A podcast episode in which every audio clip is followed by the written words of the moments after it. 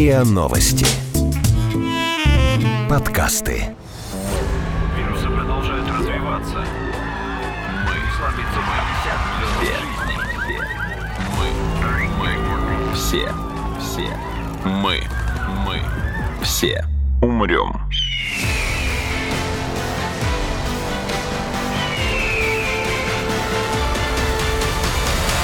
Мы все умрем.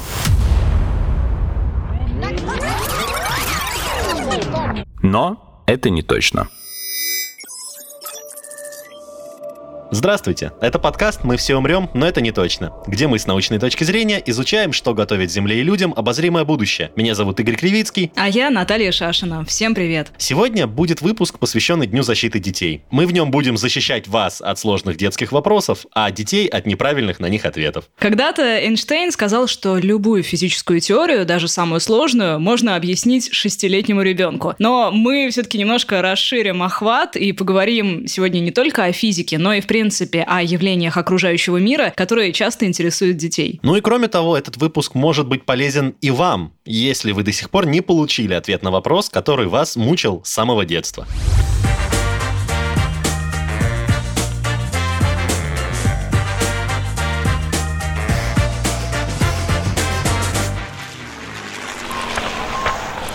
Небо.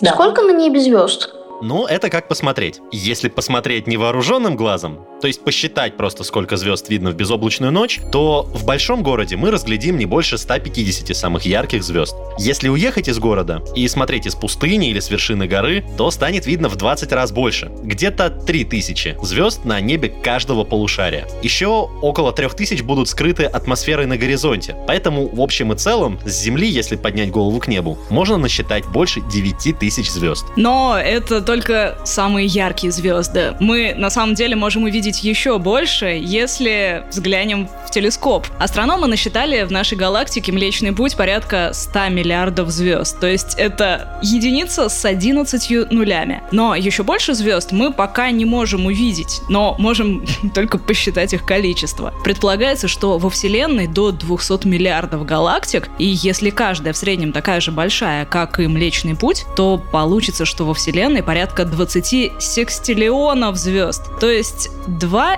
и 27 нулей. Что за пятна остаются на глазах, если посмотреть на Солнце? Наши глаза имеют способность быстро привыкать к новому освещению. И если мы смотрим на солнце, то та зона глаза, в которую попало много света, перевозбуждается и затемняет часть поля зрения, чтобы не травмировать чувствительные рецепторы в глазу излишней работой. Эдакие встроенные солнечные очки. Но если потом отвести глаза от солнца, то еще какое-то время пятно повисит в воздухе. Потому что наш мозг думает, а вдруг мой глаз снова увидит яркий свет, а защита уже от него есть. Через некоторое время рецепторы, конечно, успокоятся, и пятно исчезнет само собой. Но вот если оно долго не пропадает, это уже повод беспокоиться. Возможно, это был ожог роговицы, то есть часть сетчатки повредилась из-за сильного облучения ультрафиолетом. Получается, что нужно поэтому все время носить солнечные очки, когда глядишь на солнце. Кстати, то же самое бывает, когда смотришь на сварку, потому что свет от сварки тоже богат ультрафиолетом. Почему небо меняет цвет? Потому что, по сути, мы все время смотрим на гигантскую радугу. Дело в том, что свет Солнца на самом деле белый, но попадая в атмосферу, он преломляется, а воздух — мельчайшие капельки воды, частички пыли, ну и так далее. И так же, как и в радуге, он распадается на лучи разного цвета. При этом голубой из них самый яркий и имеет наименьшую длину волны, поэтому днем небо голубое. Но утром или вечером свет от Солнца падает на нас под углом, проходит через более толстый слой атмосферы, атмосферой, ну и поэтому коротковолновый голубой рассеивается, не долетая до нас. Остается красный, и вот поэтому небо на закате и на восходе становится красным. А ночью, ну, нет вообще никакого света от солнца, и поэтому небо выглядит черным. А бывают одинаковые снежинки? Среди миллиардов и миллиардов снежинок чисто теоретически могут появиться две одинаковые. Но мы этого никогда не узнаем. Снежинки — это кристаллики льда, которые образуются вокруг мельчайших пылинок. На форму и узор снежинки влияет множество факторов. Влажность, температура, давление атмосферы, направление ветра и так далее. И даже малейшие изменения в этих показателях меняют облик снежинки. Единственное, что общего у всех снежинок, это их шестиугольная форма. Она образуется из-за особого расположения атомов в молекуле воды. И когда молекулы воды притягиваются друг к другу, паря в воздухе, они обязательно образуют замкнутый шестиугольник. По мере падения снежинки все остальные молекулы будут налипать на нее равномерно и обязательно, опять-таки, с сохранением шестиугольной формы. А есть, правда, исключение. Это снежинки, которые образуются в холодную, но сухую погоду. В воздухе просто недостаточно воды для образования красивого узора, поэтому молекулы просто собираются в один кристалл и падают вниз. И в этом случае образуются столбики или иглы. Ну, правда, и у тех все равно будет шестиугольное сечение.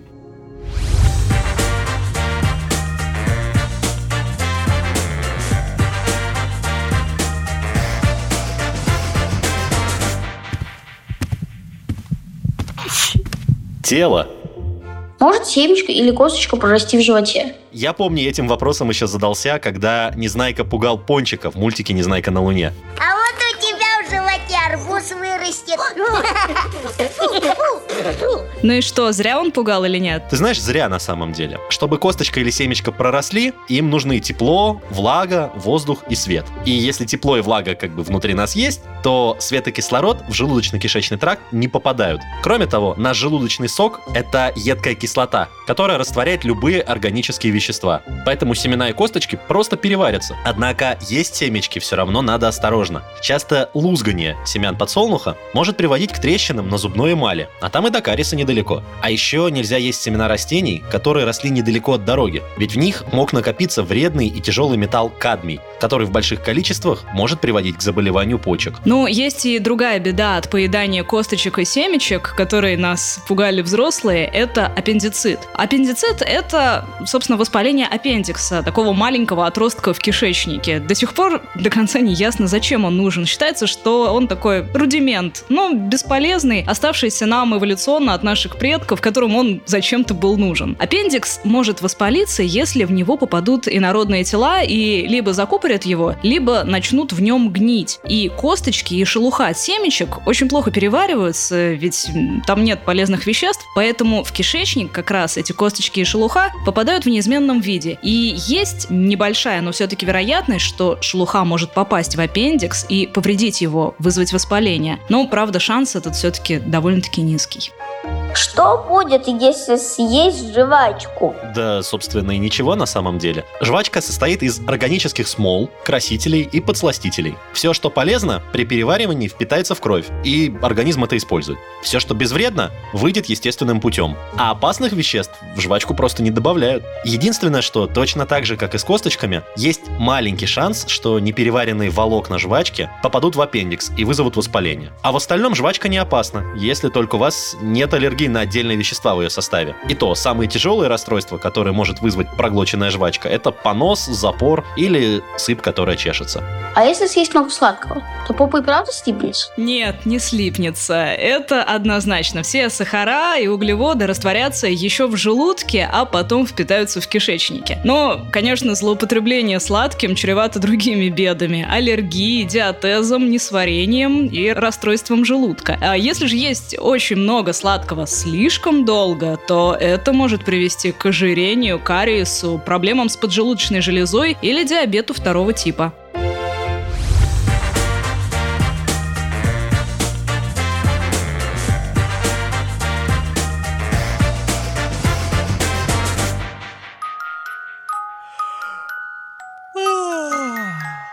Сон. Почему зевота заразна? Человек зевает, когда в мозг поступает мало насыщенной кислородом крови. Это может случиться из-за нарушенного давления или недостатка кислорода в воздухе вокруг нас. Другая причина зевнуть – это для того, чтобы охладить мозг, который перегрелся. Мощным зевком человек набирает в себя много воздуха, который охлаждается во время втягивания и содержит много кислорода. Мозг другого человека, когда он видит зевающего, думает, хм, мы же с ним сидим в одной атмосфере. Может, мне тоже жарко или мне кислорода мало, а я просто еще не почувствовал?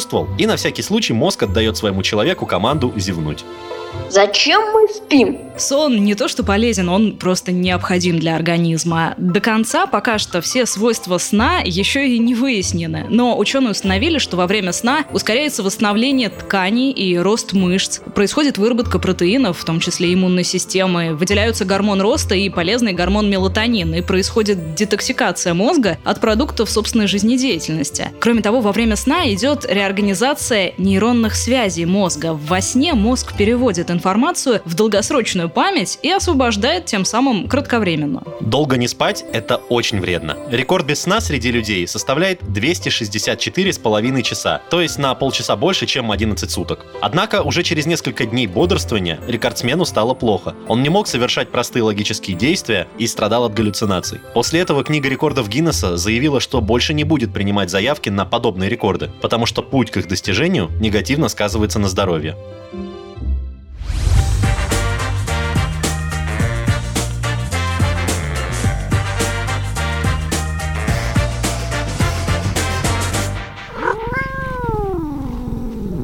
Кошки.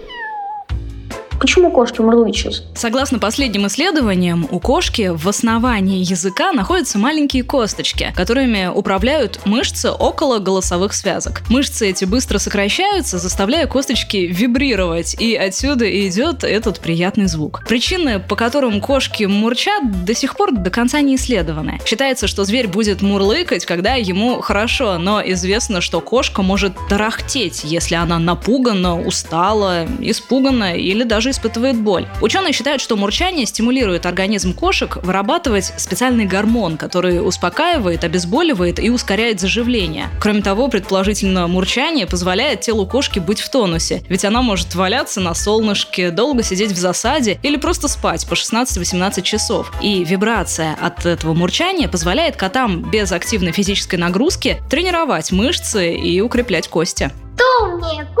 Или собака? Согласно исследованиям, в коре головного мозга у кошек порядка 250 миллионов нейронов, в то время как у собак 530. А ведь именно кора головного мозга влияет на способность запоминать, планировать, использовать логику, делать выводы, ну и вообще обучаться. Поэтому-то собаки поддаются дрессировке намного легче кошек. Кстати, для сравнения, в коре головного мозга человека около 16 миллиардов нейронов. Так что получается, человек в 32 раза умнее собаки и в 64 раза умнее кошки.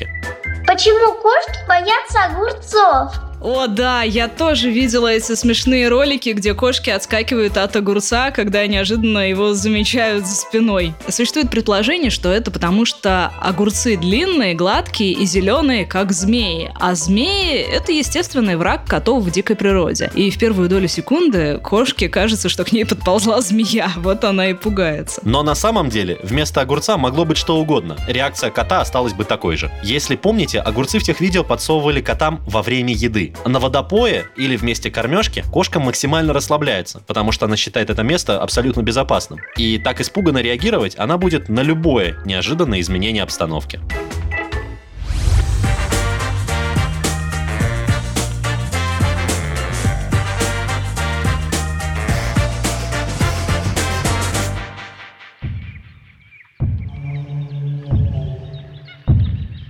Динозавры. Может, динозавр и правда был размером с грецкий орех? Ну, далеко не у всех. Судя по найденным черепам, у динозавров действительно встречался крошечный мозг. Особенно это удивительно видеть у огромных диплодоков с длинными шеями или у стегозавров с шипастыми спинами. Но эти динозавры травоядные, и их образ жизни — это ходить от дерева к дереву, да пощипывать листья. Тут, в общем-то, много думать и не надо, так зачем же им большой мозг? А вот хищным динозаврам приходилось выслеживать добычу, устраивать засады, активно драться, быстро бегать, и вот тут уже нужен мозг побольше и более сложно устроенный. Рекордсменом по размеру мозга среди древних ящеров был тиранозавр. У него было превосходное обоняние, он чуял мертвечину за полтора километра, угол обзора у него был больше, чем у современного ястреба, а острота зрения больше, чем у современного орла. Тут интересно, кстати, еще одно. У того же травоядного стегозавра, чей мозг был самым маленьким среди динозавров, имелось то, что ученые называли вторым мозгом или крестцовым мозгом. Ближе к хвосту его спиной мозг утолщался настолько, что в этом месте могло поместиться в 20 раз больше нервной ткани, чем в голове. Исследователи считают, что этот нервный узел контролировал огромный хвост стегозавра, который служил ему оружием против хищников. И, кстати, подобные утолщения спинного мозга были найдены у многих динозавров с длинными хвостами.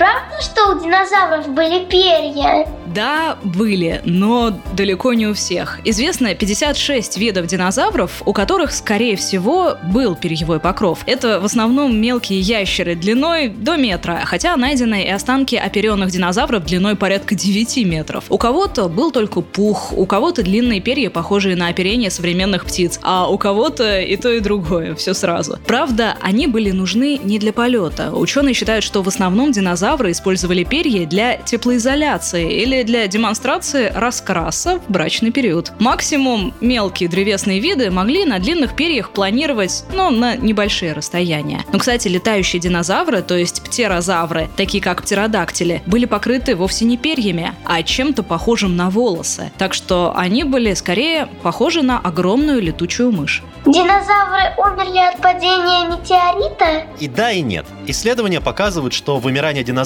длилось миллионы лет. Погибали они во время и из-за ледникового периода. Температура на планете стала ниже, а ящеры были хладнокровными. Кроме того, климат стал суше. Из-за этого исчезли многие виды растений, которые были кормовой базой для травоядных динозавров. А те же, в свою очередь, служили кормовой базой для хищных динозавров. А вот из-за чего начался ледниковый период? Это вопрос. Многие ученые считают, что как раз-таки из-за падения на Землю астероида. А уже этот астероид разбудил вулканы и спровоцировал выбросы пыли и пепла, из-за чего на планете началась долгая вулканическая зима, которая привела к ледниковому периоду, из-за которого и вымерли динозавры.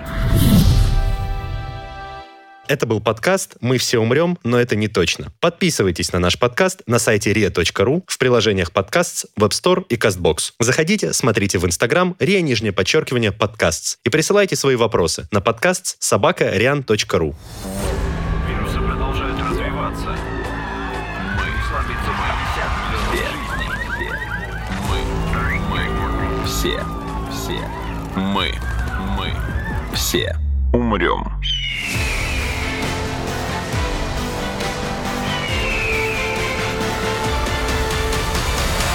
Мы все умрем.